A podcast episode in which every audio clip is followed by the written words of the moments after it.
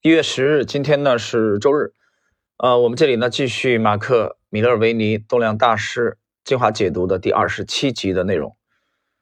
呃，那么由于今天呢是这个英式杯世界职业围棋呃锦标赛的这个半决赛啊，半决赛我上午一直在看这盘棋，但是这会儿呢，呃，我觉得黑棋还是还是应该是还是领先的态势，所以还是比较放松。我说那那我们就。啊，跟大家解读一集内容吧。啊，第二十七集，二十七集内容的话，呃，对应的是本书的第三章第八个问题啊，程序上一集，第三章第八个问题，这个问题就是说，呃，建立非常大的持仓的时候，啊，你们的这个信心是这个如何产生的？啊，就什就是什么？来支撑你们去建立啊比较重的这个仓位，我们看看这个米勒尔维尼怎么回答。风险越低，我能够容忍的持仓的规模越大。这里的风险取决于我设定的止损的这个幅度，以及该股票的流动性。我用扑克牌给我的交易来分级，王牌 A 与 K 这个成对儿，那是绝佳的好牌，是我全神贯注的交易。如果拿到的是一对七。那只给予部分的比重，啊，拿到一对七什么意思？解释一下，就是你赢的几率并不是很大，明白吗？拿到王牌 A 或者 K 啊，你就很容易，这牌是大牌嘛，对吧？你赢的几率很大。那这个时候，他讲全神贯注，呃，全神贯注的交易，实际上他赢的几率很大。这个时候他仓位啊就比较重，拿到七，那只给予部分的比重。我也希望能够。先累计连续成功的交易，在利润到手之后啊，再递增风险。什么叫再递增风险？就是把仓位提上去嘛，对吧？把仓位提上去，前提条件是什么？就是你先赢，先有盈利了啊。所以马克·米勒维尼的这一段的回答啊，我们能能清晰的解读出几点，就是说，呃，他是把概率啊，把概率放在第一位的，就赢的概率比较大，就是。这取决于你拿什么样的牌嘛，对吧？赢的概率比较大，所以大家去去再去重听一下我之前解读冯柳的那个啊，就讲这个概率和赔率的问题。第二位是 David Ryan，首先这只股票必须拥有我认为市场大赢家应该所具备的特征。第二，如果它的上涨的势头迅猛，而且回档的时候成交量的这个萎缩。这样的股票给我最大的信心。最后，如果我们正处于多头行情，所有的股票价格的攀升啊，都有了助力，我便更有信心建立较大的持仓。啊，戴维润讲的意思是，呃，多头市场啊，总体比较强劲，而且这个股票的这个走势是比较健康。这个比较健康，通过什么来衡量啊？他并没有提基本面，他提的还是图表，趋势派嘛，图表，那么就是市场行为。那有人说市场行为，市场行为包含什么呢？啊，你去听我的这个一吐千金的系列，这是弹幕红初级实战的这个听单里边啊，我讲的很清楚。市场行为我们主要是研究两个因素，第一是这个 price 价格，第二个就是成交量。第三位单三个，多年来以来的交易经验给我信心，能够找出成交量巨大且涨幅可观的攻击型的股票，这是最关键的。但是。得以分辨，即使最隐秘的多头或空头价格的这个结构啊，这种能力才是我的最大助力，让我有信心执行每一笔交易。好，我们这里停顿一下啊，大家应该还记得这个我们在今天的这个就是讲到的施瓦格的杰克施瓦格的市场怪杰第三集。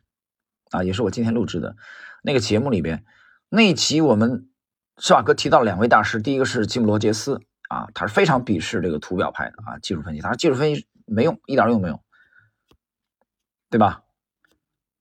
但是与他相反的啊，唱反调的就是另外一位图表派的啊，也是顶尖的高手，他就对罗杰斯的这种啊这种观点啊，完全是不以为然，就是施瓦茨。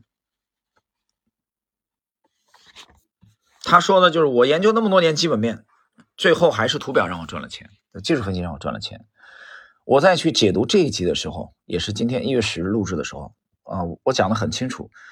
呃，因为施瓦格在这个著作当中亲笔写的内容啊，就这一集的开篇，你去听一下啊，《市场怪杰精华解读》今天录制的开篇，他讲了不存在一种方法啊，有一个有一个这个这个策略啊或者方法，换言之，不存在这个秘方。我当时就。读到这里，我就解读了。我说，我谈了几点啊，就是不存在一个包打天下的啊，网罗所有牛股的啊，一个单一的公式来网络所有牛股，一个单一的策略没有这样的。但是去网络部分或者大部分是有的啊，这是我讲的第一点。第二点呢，的确是存在着这样隐秘的结构。这是我今天录制的第一集的时候节目讲的话。那今天我在这里来录制另外一个系列，就是马克·米勒维尼的这个。动量大师精华解读的第二十七集的时候，我们在这里看到了我这个观点得到了一个大师的这个支持，就是丹赞格尔。丹赞格尔在这里讲的非常清楚，让他建立巨大持仓的仓位比较重的信心，就来源于它可以去这个分辨出啊，或者说辨识出。有最隐秘的多头或者空头结构的股票，它具备这个能力的，它是具备这个能力的，你听清楚了吗？那么多头在做多了，对吧？在哪里进入比较犀利？那么空头你做空在哪里进入比较犀利？所以这是丹赞格尔的原话。为什么我这里要做停顿啊？做一个解释，的确是存在这样的结构。呃，那么今天我在这个市场怪杰精华解读三里边我也讲了。这个结构太隐秘了，绝大多数的散户，或者说百分之九十九十九的散户，一生可能也破译不了，的确很难，太隐秘了。但因为这个太隐秘，因为破译的人少，你不能否认有人能破译啊，你也不能否认这个结构是存在的。就类似于说心电图我们看不懂，但是你不能因为这个就得出结论，心电心电图都是扯淡，没用，专业的医生看得懂。啊，心脏心脏病的医生看得懂，你和我看不懂，就是这样。好，我们接下来，即使突破之后上涨力道非常强劲的股票，也可能很快陷入困境，瞬间呈现一个具有警示意味的空头形态。根据这类隐晦的价格行为所透露的信息，我可能会立即将持股减少百分之三十到五十，甚至完全这个出局啊，就是完全。把它这个卖掉。如果我正在啊，我在股价上涨二十元之后卖掉一半的持仓，我便锁定了那二十元的利润。如果股票继续上涨，剩余的那一半持仓将因此赚得更多。万一股价崩跌，那百分之五十卖掉的持仓也早已为我锁定了二十元的获利。只要你获得解读价格走势图的优势。那就没有任何事物能够比这样的双赢局面更能为你带来自信。这是第三位啊，丹赞格尔讲的，就是他会这个出脱啊部分的持仓啊，比如说百分之五十来锁定盈利，用另外的呃这个百分之五十的持仓啊来承受风险，同时也可能会获得啊潜继续上涨潜在的这个利润。所以这个策略是进可攻退可守的。所以这是丹赞格尔的这个解答啊。第四位。马克里奇二世成功，这是马克·米勒维尼一再向他的追随者强调的事情，而我有幸在刚入行的时候就领悟到了这一点。至少对我来说，交易获得成功之后，后续的操作就更容易建立较大的持仓，而且在这过程中，毁灭性的风险将会越来越小。另外，做足事先的准备工作，并且充分准备。让我在执行较大笔的交易时避免情绪的干扰。那么第四位马克里奇借用了马克米勒维尼的话啊，是什么让你保持这么大的信心去建立这个一个重仓啊重的仓位的这个啊建立？那么就是成功。怎么成功？盈利嘛，就是盈利啊，对吧？所以他的这个观点实际上是暗合了呃 David Ryan 的观点，我赚钱了。我盈利了，对吧？我的仓位啊也就上去了，也就加上去了。